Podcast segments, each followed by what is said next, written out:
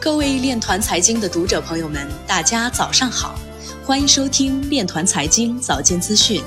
今天是二零二一年一月十五号，星期五，农历庚子年腊月初三。首先，让我们聚焦国内新闻。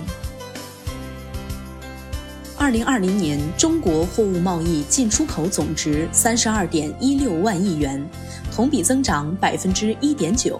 在新冠肺炎疫情和单边主义、保护主义等多重压力之下，创历史新高，成为全球唯一实现货物贸易正增长的主要经济体。上海市生态环境局局长程鹏表示，上海将抓紧出台碳达峰行动方案，上海将大力推进绿色低碳技术开发应用和产业发展。加快推进全国碳市场建设，大力发展绿色金融，努力争取把上海建成国际碳金融中心。二零二零年全球智能手机出货量下降百分之八点八，五 G 手机出货量达三亿部。互联网数据金融中心发布二零二一年 AR/VR 市场十大预测。AR 硬件领域仍将是投融资重点。接下来，让我们走进区块链领域。印度加密货币交易发展迅速，或因最高法院政策放宽。美国货币监理署有条件批准 Anchorage 成为首个全国性加密银行。北京市探索推动区块链技术在信用领域的规模化应用。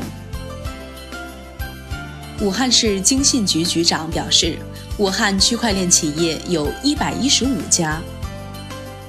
马来西亚移动支付公司 Mobile Money 通过 Ripple 全球支付网络 RippleNet 开展汇款业务。二零二零年，加密领域总并购交易额达六点九一亿美元，环比增加百分之四十三。首例比特币仲裁案因违反社会公共利益被法院撤销裁决。加密资产基金灰度宣布将解散瑞波信托。新华财经发表文章指出。市场和行业人士对比特币价格未来走势持有的观点分歧显著，这显示出比特币本身的问题依旧。市场结构的变化能否给比特币领域带来重大的改变，仍有待观察。监察日报表示，从预防犯罪视角，对私人数字货币实施刑罚规制，增设擅自发行数字货币罪。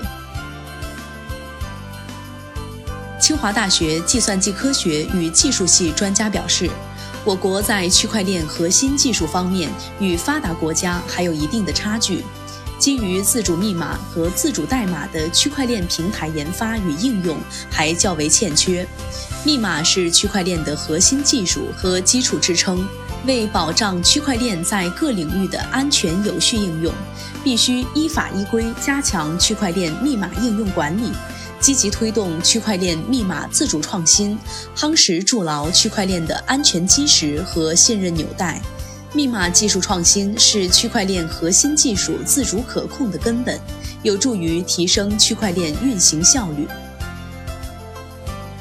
以上就是今天链团财经早间资讯的全部内容，欢迎转发分享。如果您有更好的建议，请扫描文末二维码与主播分享。